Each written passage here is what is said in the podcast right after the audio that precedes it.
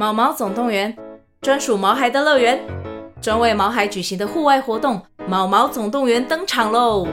今年春天，带着毛孩出门去，一起在草地上追赶、跑、跳、碰。各位爸妈，带着毛孩们，哔哔，集合，集合！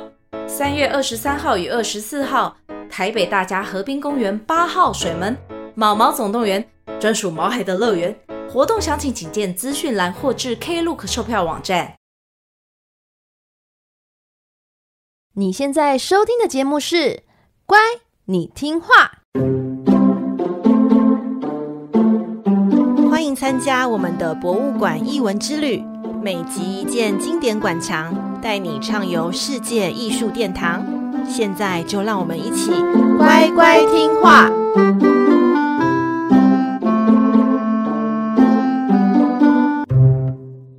大家好，我是葵花子。嗨，我是佩金。欢迎收听《乖，你听话》第四季的节目呢，是博物馆经典馆藏系列。上集我们带你游览了法国罗浮宫的前世今生，还有参观攻略，并且呢，在我们的 IG 上开放让大家留言你想认识的作品。截至我们这个目前的录音时间为止啊，投票数第一，也就是我们今天想要分享的作品是是号称罗浮宫镇馆三宝之一的萨莫瑟雷斯的胜利女神。你你是不是太会卖关子了？可以 也拉太长了吧？哎、欸，你对这个投票结果有觉得很意外吗？其实我觉得很意外耶。我觉得我看了，我就真的每一个留言我都看大家投票，竟然还有人说，哎，除了拿破仑系列，几乎都选了，什么意思？哎，你不是就是最想讲拿破仑的加冕礼吗？对呀、啊，我都默默已经收集很多拿破仑要讲的东西，哎，竟然还有个人说，哎，除了拿破仑系列以外，他都可以听呢。哎，而且我想要告诉你一个不幸的消息，啊、就是拿破仑的加冕礼是目前投票数最低的。前三名都没进，好可怜哦。所以我觉得蛮意外的，就是大家对于就是胜利女神，就是有个很很想要认识她这件事情，是大家都很想祈求胜利，是不是？就是一个好兆头啊，好兆头。那萨莫色雷斯的胜利女神呢？她就像我刚刚有说的，她是网络流传的罗浮宫必看三大镇馆之宝之一。但是呢，葵花子必须要。严正的说明一下，其实呢，这个镇馆之宝是我们不知道为什么哈，是只有在中文的资料中才查得到，所以应该就是中华语圈的一个通用的说法。其实官方法国罗浮宫并没有这样子的称呼哦，所以这应该是以讹传讹啦。所以你说那三大是我们自己，或是其他一些可能看了很多。呃，很多馆藏品的人自己归纳出这三个的吗？对，这个不是官方的说法，甚至在英文跟法文的资料里，去查最有名的三件作品也查不到相关的资料。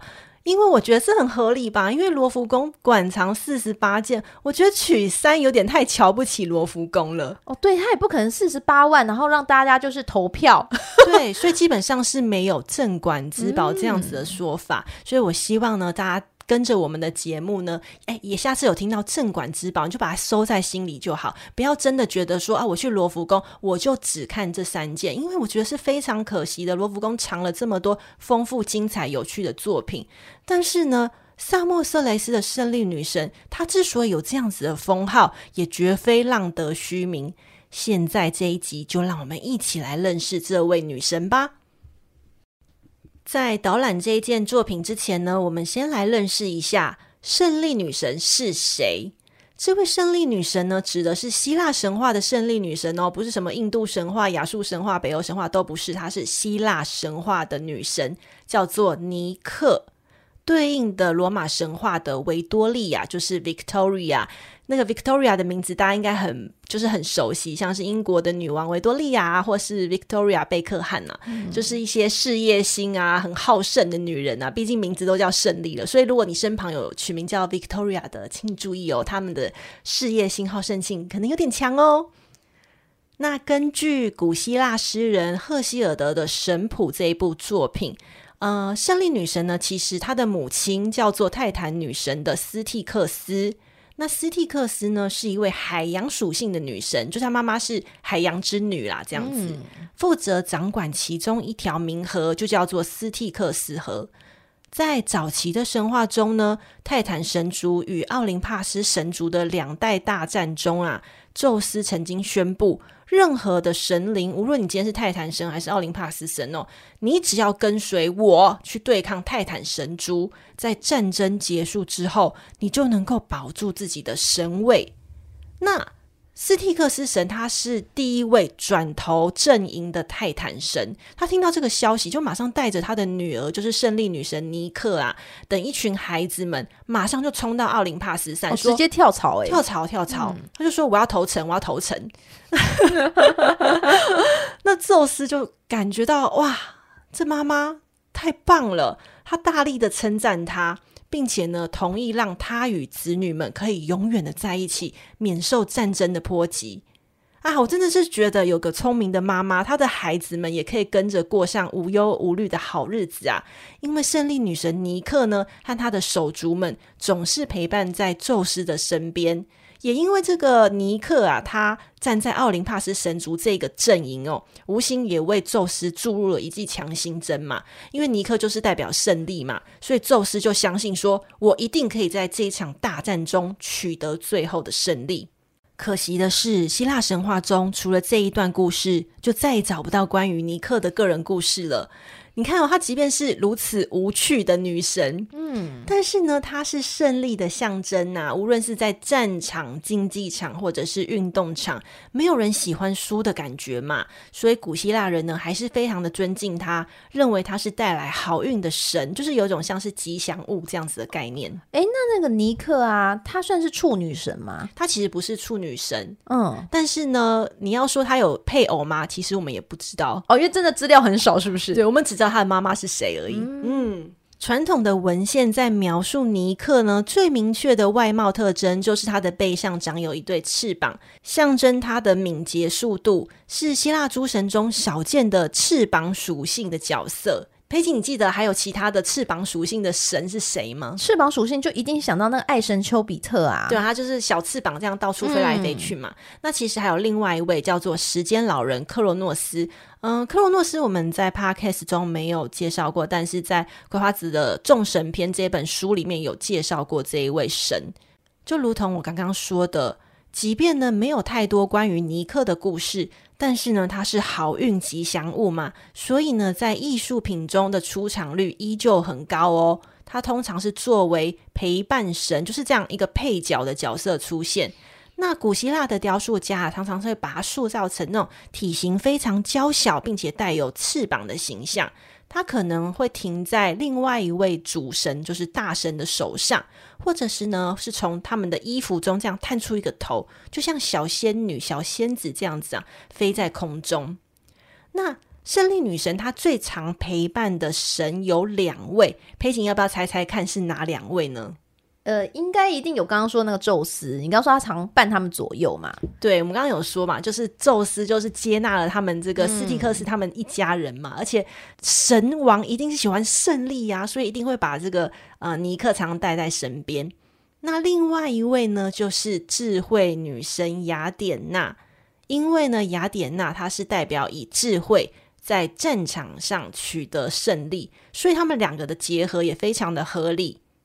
雅典娜呢，在希腊雅典的专属神庙帕德嫩神庙呢，据说供奉的这个雅典娜神像，她的手中就捧着一尊小小的胜利女神雕像，两位女神的信仰就这么紧密的被连接起来。甚至可以这么说，当我们在呃艺术中看到雅典娜她的固定形象，她的识别图像，除了她是一位女战士之外，她有时候会带着这个镶有梅杜莎头颅的盾牌嘛。这个故事我们之前有讲过了。那另外一个特征就是，她有时候会被描绘为带着胜利女神小雕像的形象。哦，就是雅典娜很像那种小飞侠彼得潘，然后她有一个仙子小叮当，就胜利女神，或者是花木兰有木须龙的概念。对不对？我觉得这比喻很恰当。对啊，对啊，就是一个小精灵，这个吉祥物这样子。嗯、根据古文献的记录呢，希腊雅典的胜利女神雕像常常出现没有长翅膀的形象哦，这非常的奇怪嘛。因为我们通常讲到胜利女神，就一定会有长翅膀。那为什么会有这样子的情况？是因为当时的雅典人他故意摘掉女神翅膀，是希望可以借由这样子的方式。阻止女神离开他们的城市。哎，也太自私了吧！这就像那个啊，就是不是有传说故事，那个仙女下凡，然后樵夫把他们那个衣服收起来，不让他们回到天上，然后借此把女神留在身边，对不对？就他们也是同样的概念。对啊，可是雅典人不是很理性吗？哎，理性归理性啊，该贪婪的时候 也是很贪婪的。毕竟贪婪就是人类的本性啊！谁都希望胜利可以永远留在自己的城市嘛。虽然呢，雅典娜身旁的胜利女神啊，总是这样很小很小尊的，但是呢，当她作为艺术品的主角，当她站上 C 位的时候，那个气势啊，可以说是非常非常的惊人哦。是的，那我们现在就打开 IG，一起进入罗浮宫，欣赏这件伟大的雕像——萨莫瑟雷斯的胜利女神吧。你打开了吗？我打开喽。有人曾说啊，你或许不需要了解希腊，但你绝对不能忽略她——萨莫色雷斯的胜利女神。这个雕像以希腊最华丽的大理石之一——帕洛斯大理石制成的。这尊宏伟的雕像高达二点四公尺，再加上三公尺多的底座，展现着他踏上胜利之剑的场景，被誉为罗浮宫必看作品之一。但其实胜利女神啊，不是一开始就那么受欢迎的。她在一八六六年第一次被展出时，她被放置在希腊展厅的侧翼窗户，也就是非常少人可以关注到的一个位置。因为还没有被修复的女神雕塑是黑黑的，没有手也没有翅膀，所以这个雕塑的确切来源呢，就是虽然创作者是不清楚的啦，但是经过考古学家还有艺术史学家们的研究。推测它很有可能是由西元前一九零年的希腊罗德岛人制作的，创作目的就是为了纪念一次海战的胜利。而原始雕像呢，就是捕捉胜利女神飞向船头的瞬间，她的双翅展开在空中，欢呼胜利，呈现出欢喜和豪迈，既表现了海战的场景，也传达了胜利的主题。但其实政界文物啊，被埋没了千百年，是直到一八六二年，一位法国外交官兼考古学家夏尔·桑普瓦索在某次执行任务时，想为当时就是对那个考古和历史也有浓厚兴趣那个拿破仑三世这个皇帝，想找一份礼物献给这个皇帝。拿破仑三世，我们在上集介绍罗浮宫的时候曾经提起过他哦，就是由他呢打造出我们如今熟知的罗浮宫，所以可见他对于古文物的收藏还有艺术品的收藏，可说是非常非常的热衷哦。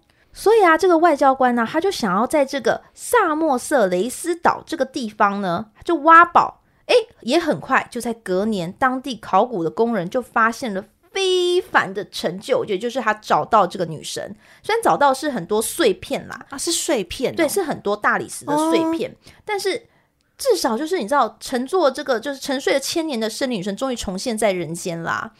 而这些雕塑碎片，在一八六四年的时候，被全部运送到了法国巴黎的罗浮宫。经过第一次修复的工作后，诶，雕像的主体逐渐的就是显现出来，但还是不完整，因为少了刚刚说下面那个三公尺的底座。但是它这个底座到底什么时候重见光明？是在十年之后啊，奥地利的一支考古队再次挖掘这个塞莫色雷斯岛啊，诶，找到这个底座。原本因为十年前以为这个底座。是坟墓，嗯，对，坟墓的大石块，嗯，但这次终于还他清白哦，终于发现它是一个船船的那个船头，就是女神踩在脚下的那个雕像底座。最终呢，在这座这个雕像是在一八七九年就是修复完毕，主要修复出它的胸部、腰部还有翅膀，他们是用石膏制作复原的。在修复之后呢，这座雕塑啊，在一八八四年就被放在这个达鲁阶梯上。至今有整整一百三十九年。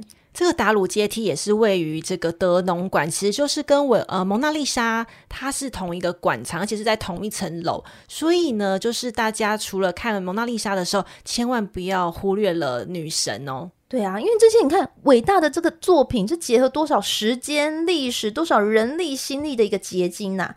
即使是缺失了头部还有其他部位啦，但它你依然就是在现场，你可以感受到就是真的是风华绝代中有一种动感的魅力。因为你仔细看它那种螺旋转型的那种衣纹，然后飘扬的披风，那种巧夺天工的技巧，就勾勒出优美的曲线，就可以感受到生女神就是很生机、很动感，展现了这种雕塑家高超的技艺，就塑造出就是刚刚我们说那种凯旋而归的女神的形象。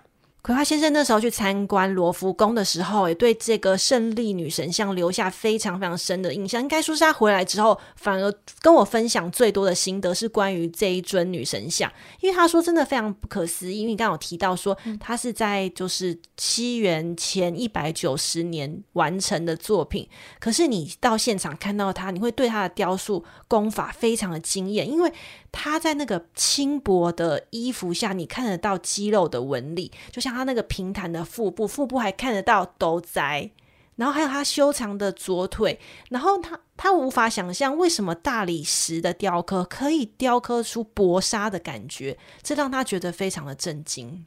对啊，所以如果你现在正在罗浮宫欣赏，就是你沿着阶梯通往二楼，你就会看到这座迎风展翅的一个女神。哎，你就真的是不要就是直接路过，哎，你可以多停留一会，就在这个你知道经历修复的女神面前，多感受一下这座文明与历史的珍贵宝藏，而且你绝对可以感受到她那种奋勇向前的气魄。我突然想到一件事情，因为你刚刚不断的提到说她是从碎块中。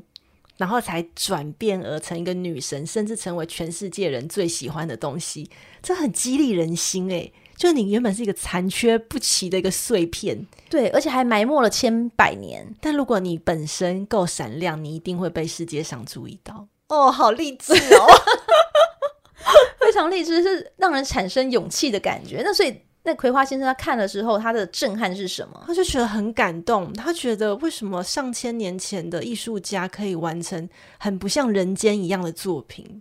萨莫色雷斯的胜利女神雕像哦，真的是令人印象非常深刻哦。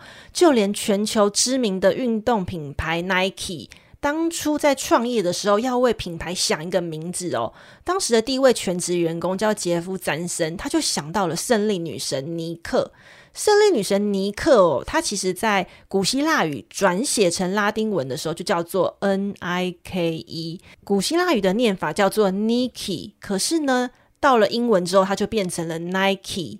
也就是这个我们很熟悉的英文名称嘛，那他们的品牌 logo 不就是一个勾勾吗？这个勾勾呢，其实也就是参考了这一位双翼女神的独特造型，只是他把它改成就是比较抽象的，就是向前飞翔的这种形象，象征胜利、速度还有力量，非常符合品牌精神呐、从此诞生了一个很容易记的这个品牌形象。这一集的部落格补充阅读呢，是以胜利女神为主题，介绍她出现在不同艺术品的形象表现。那有订阅葵花籽部落格会员的小乖乖，请记得去看哦。欢迎大家每月一杯咖啡的费用，订阅葵花籽的部落格会员，持续阅读和欣赏更多名画的作品。是的，我们这是新一季的节目哦，所以你欢迎你们留言给我们，就是我们的回馈我们到底喜不喜欢，或是我们可以哪里改进，或者你觉得我们超赞的。那这边我们来回应一下，就是近期 Apple Podcast 的最新留言。第一位是史蒂芬陈，他说很棒的从故事了解绘画，很棒大推。但今天不知道为什么点不开任何一则，都无法收听诶。谢谢史蒂芬陈，就是谢谢你的称赞。那我们也希望你的这个听收听的软体已经改善了。应该就是重复更新，应该就会、啊、应该没问题。对，应该是没问题。我们测试都是没问题。是是是，你再试试看喽。第二位是 J，他说非常赞的节目，我最近才从葵花籽跟 Craig 一起逛的新书抽奖认识这个频道，结果一试成主顾，完全停不下来，直接把所有集数追完。哎，太厉害了吧！太厉害了，一次听完应该也要花很多时间吧？对呀、啊，谢谢 J，谢谢 J。还有第三位内湖潘玮柏，哎呦，大明星来了！他说最近听了摩西三部曲，再看看最近的以巴战争，我在想，如果耶稣看到迦南现在这块土地发生的事情，不知道会怎么想啊？啊，好沉重哦。对。对啦，因为耶稣主要活动的范围就是发生在这个以巴战争，呃，主要的战场区哦，像耶路撒冷都受到一些攻击哦，真的令人很难过。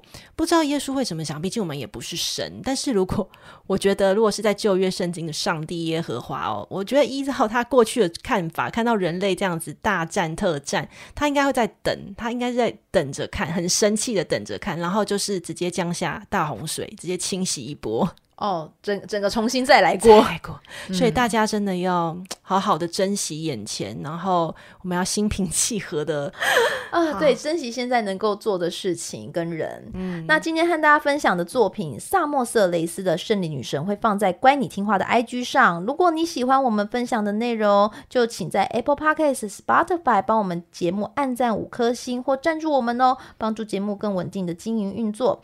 那部落格会员订阅方式、IG 和赞助连接，我们都会放在本集 Podcast 的资讯栏里面。哎小乖乖们记得点开喽！对，我们的罗浮宫经典馆藏系列目前还正在投票进行中。那我们第一集就介绍了目前第一名的这个萨默瑟雷斯岛的胜利女神。那目前看到的第二名呢是米洛的维纳斯，第三名诶翻盘了是加拿的婚礼。那接下来的票数都还蛮相近的。所以呢，如果你希望你喜欢的作品能够被讲到，可以请朋友们帮忙来 IG 留言投票啊！只要在我们下次录音时间出现，都有机会翻盘哦。但万一呢，你喜欢的作品没有上榜，也不要觉得可惜，因为呢，天培出版社最近的新书《蒙娜丽莎与她的邻居们》正式热腾腾上市。哎，对啊，其实我我先因为有寄给我那个电子档，我先看。哎，我很喜欢呢、因为我觉得他的文字充满画面情绪，而且他就像那种他介绍其他画作，就是那种就是很像三姑六婆在揶揄蒙娜丽莎，就会说：“哎呦，为什么不来看我啊？又在看那个莎莎了，有什么好看的啊？那不就是一个女人吗？就是那种感觉。”他然后可是他是用那种画作主角的口吻介绍自己的身世，就你真的会不知不觉就笑着看完了，然后真的很适合就是推荐给任何人。我觉得任何人，就即使没有什么艺术底子的或怎么样，我都觉得好适合哦。哦，对，因为它里面还有很多插图，很可爱的插图，嗯、所以小朋友们阅读也是非常轻松的。对，真的很轻松。好，我们已经在 IG 上举办了新书抽奖活动，那就请有兴趣的小乖乖踊跃参加喽。好的，这个频道是乖你听话，我们下集见，拜拜，拜拜。